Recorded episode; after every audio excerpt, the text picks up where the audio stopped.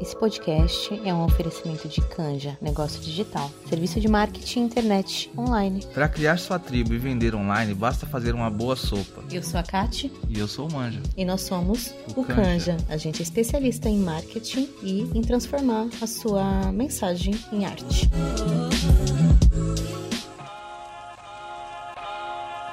Está começando mais um episódio do podcast Ressignificadas. Eu sou a Aline Lima e hoje a gente vai falar sobre as âncoras da nossa vida.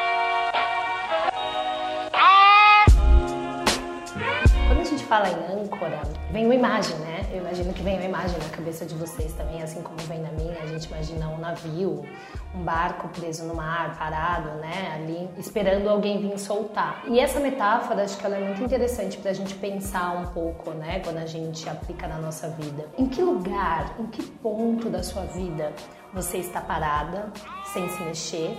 E alguém precisa vir te soltar, alguém precisa autorizar a sua saída, né? Te guiar. E eu fiz essa pergunta e algumas mulheres responderam, né? Poxa, eu mesma, a minha mãe, o meu marido, o meu namorado. E quando essas respostas chegaram, eu fiquei pensando muito, né? O quanto que o tempo todo a gente acredita que é o outro que vai vir e que vai de alguma forma soltar, libertar a gente de alguma dor, de alguma angústia, de alguma vivência. E quase nunca a gente para para pensar que a gente tem essa autonomia, essa capacidade de nos libertar. Nós mulheres, a gente sempre foi educada, eu gosto de usar esse termo porque ele é forte, mas ele é verdadeiro, domesticada, para acreditar que alguém viria nos salvar. Quando a gente tá crescendo e assistindo os filmes e lendo as revistas, minha época é época da Capricho, da Atrevida,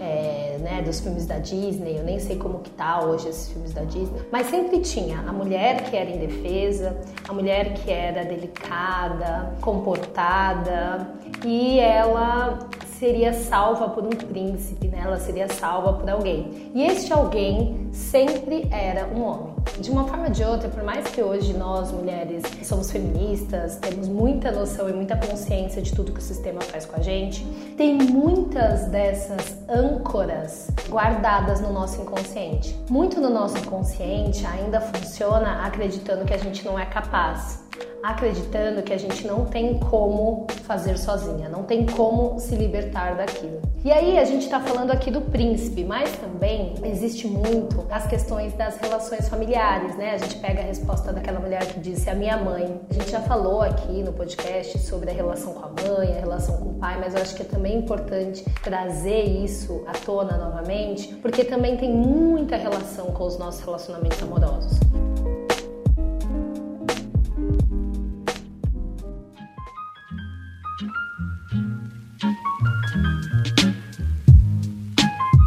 Cresce numa relação com a nossa mãe, onde a gente inicialmente, enquanto bebê, depende daquela mulher, né? Quando a gente tem a nossa mãe ali é, cuidando da gente, quem pode ver os primeiros anos de vida próximo da mãe, é a nossa sobrevivência. Além do afeto, do amor, ela também traz comida, ela também traz segurança, ela também traz cuidado num sentido de sobrevivência mesmo, não só de afeto. E aí, à medida em que a gente vai crescendo, vai ficar criança, vida adolescente, a grande maioria das mulheres ela acaba tendo esse rompimento com a mãe, né? Por cuidado, por carinho, né? Aquelas mães que de fato fazem isso com amor e com carinho e que gostam ali, né? Desse papel da maternidade, elas vão é, guiando aquela filha a partir de todas as instituições sociais do que é melhor, do que é bom, do que não é.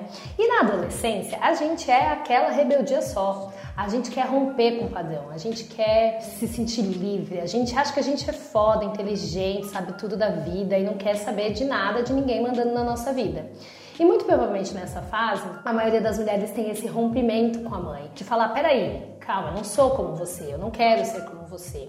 Quando a gente olha para as nossas mães e elas vivem vidas que a gente não acredita, não aceita ou não quer pra gente, ainda é pior. Porque você fala, não, tipo, como assim você tá me dando conselho, tá falando o que você sabe, se na verdade sua vida é uma bosta, né? E aí a gente acaba rompendo ali com essa mãe no campo material e fala, não, eu vou romper, eu vou fazer, eu vou fumar, eu vou beber, eu vou sair, eu vou dar para quem eu quiser, ficar com quem eu quiser. Mas no campo do inconsciente, na aquela ligação que a gente tem, a gente não rompe. Então a gente está sempre querendo desafiar essa mãe, mas sempre querendo a aprovação dessa mãe. E aí a gente fica nesse jogo aonde a gente vai, a gente acha que está nessa liberdade, né, de viver e de seguir a vida, mas o fato de não ter tido a validação e aprovação dessa mãe faz com que muitas vezes a gente se sinta presa, né? E aí eu acho que foi nesse sentido que aquela mulher disse: "A minha mãe é uma âncora", porque a mãe ela sempre vem com aquela ou quando você não está próximo dela e ela fala diretamente na crítica, querendo sempre que você seja melhor, comparando você, não validando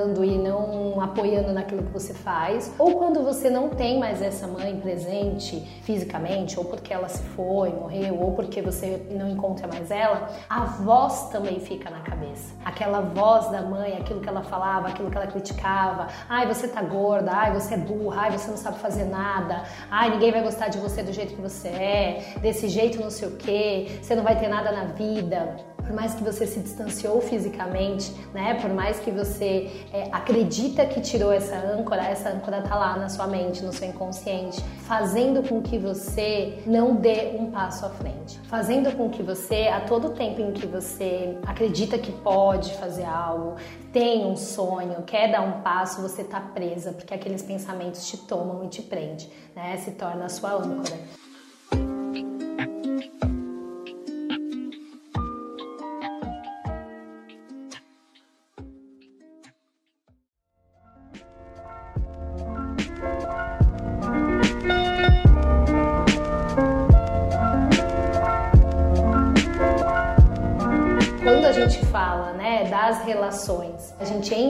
Relações buscando o quê? Esse amor, essa aprovação, essa validação que a gente traz ali dos pais e vai transferindo para essas relações de afetos que a gente tem, ou amigos, ou relacionamento amoroso, ou é, relacionamentos sexuais, ou até mesmo no trabalho, a gente vai transferindo essa necessidade de alguém falar se tá certo ou se tá errado, se tá ok, se tá bonito, se tá legal, para que você fale, beleza, então agora eu posso seguir em frente. A gente não tem essa autonomia emocional para virar e falar, ó, oh, quer saber? De verdade, não da boca para fora, foda-se, eu não quero saber, eu vou seguir. A gente transfere para esse outro essa responsabilidade, a gente terceiriza, né, essa autoestima, eu sempre falo.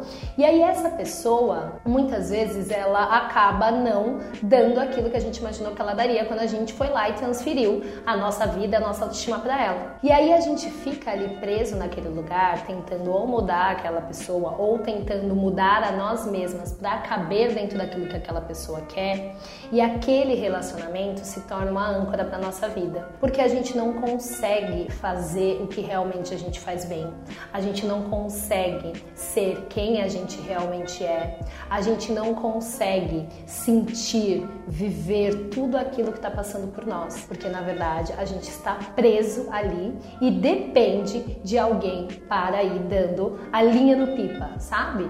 A gente vai até onde o outro permite.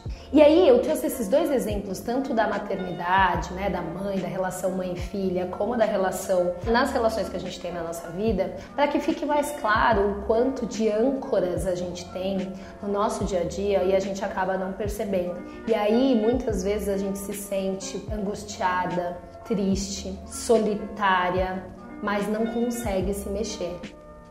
E eu queria também falar de outras âncoras que são muito importantes e muito parecidas também com o aspecto que eu trouxe da mãe. Quantas coisas a gente viveu na infância, na adolescência, eu com 35 anos, no caso, até os 35 anos, que estão arquivadas, internalizadas e que automaticamente no dia a dia vai jogando um veneninho aqui na minha cabeça, na minha mente, nos meus pensamentos, que são âncoras. Então, por exemplo, eu enquanto mulher negra, eu tenho no meu passado muitas violências por conta da questão de raça, né? Nós, enquanto mulheres, temos muitas violências com relação às questões de gênero. As mulheres que são gordas e que foram gordas enquanto eram meninas têm muitas violências relacionadas a essa questão, né? De gordofobia, de pressão estética. As mulheres que são deficientes, elas têm muitas violências é, relacionadas a essa necessidade que a sociedade tem de achar que existe existe um normal de tratar essas pessoas como aqueles que não são capazes. A gente tem as mulheres trans que tiveram que passar por toda essa violência de não poder ser quem é,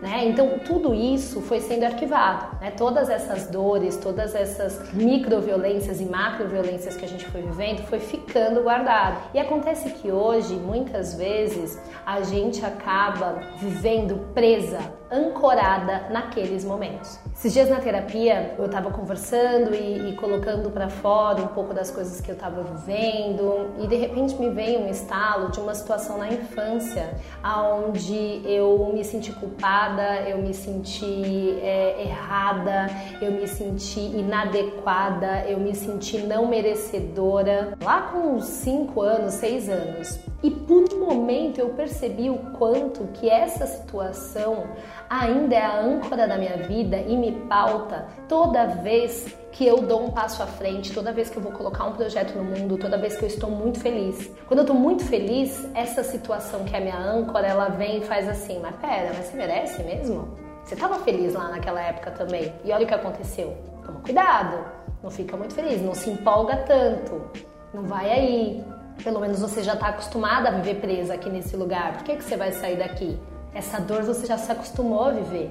E aí, hoje, estando um pouco mais consciente de qual é, quais são as minhas âncoras, eu consigo refletir, pensar em estratégias para mudar e começar a ter novas atitudes. Agora, se eu não sei se eu não paro, se eu não me pergunto, se eu não reflito, se eu não viajo na minha história emocional, olhando para ela de fora, eu não vou ter como ter ferramentas, estratégias para barrar esse tipo de pensamento, para soltar essa âncora no momento em que eu precisar dar um passo na minha vida. E eu quis trazer isso para vocês, para que vocês reflitam qual é a âncora que está te segurando, o que, que te segura, o que, que te prende, que te impede de voar. Esse podcast foi muito inspirado na frase da Toni Morrison e isso me fez refletir demais porque parece que é simples, mas não é. Não é simples você simplesmente falar: ah, Fulano me impede de voar, meu trabalho me impede de voar, meu chefe me impede de voar, minha mãe me impede de voar. Será? Será que são essas pessoas ou essas pessoas são apenas a ilustração, a metáfora, o símbolo da sua âncora, aonde você deu o poder para essas situações e pessoas para te prender?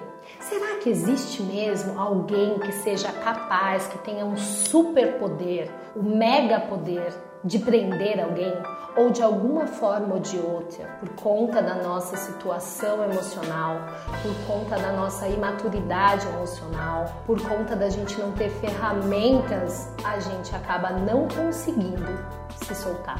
Essa é uma pergunta que eu gostaria muito que vocês refletissem essa semana. Olha para tudo que você está vivendo. Olha para todas as situações no trabalho, nas relações, na vida, nos projetos. O que está te impedindo de voar? Mas olha primeiro para dentro de você. Mesmo que você olhe e dê nome para as pessoas, entenda o porquê que eu ainda permaneço aqui se isso me impede de voar. Por que, que eu ainda estou nessa relação?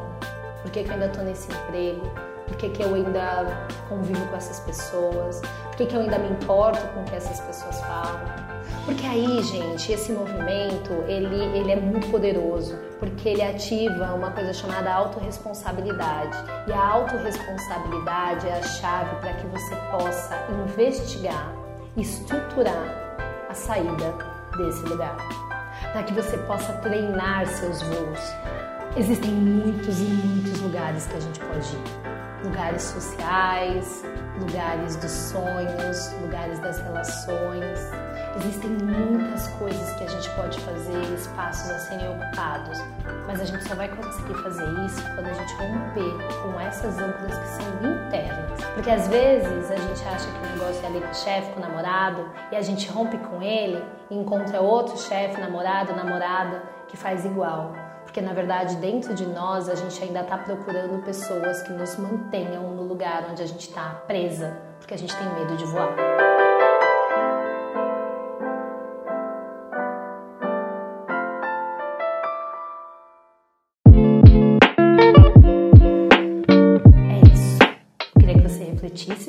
Essa nossa brisa. Queria que você pensasse um pouco no que te faz ficar parada, no que te impede de voar. E queria também que você pensasse qual é a primeira situação, qual é a primeira coisa que você pode romper, mesmo que pequeno, sabe? Qual é a primeira treino de bater asas você pode fazer? Faça pequenas ações durante a sua semana. Se mantenha consciente entendendo qual é o seu propósito, que é voar, que é ser livre, que é ser autônoma, que é ser dona de si. E eu tenho certeza que assim como eu que estou nesse processo, assim como eu que estou me descobrindo, assim como eu que estou experimentando novos voos em novos lugares, rompendo com as minhas âncoras, eu tenho certeza que isso vai te deixar muito mais feliz, muito mais tranquila, muito mais desperta e consciente de tudo aquilo que você é capaz. Muito obrigada e nos vemos na próxima semana.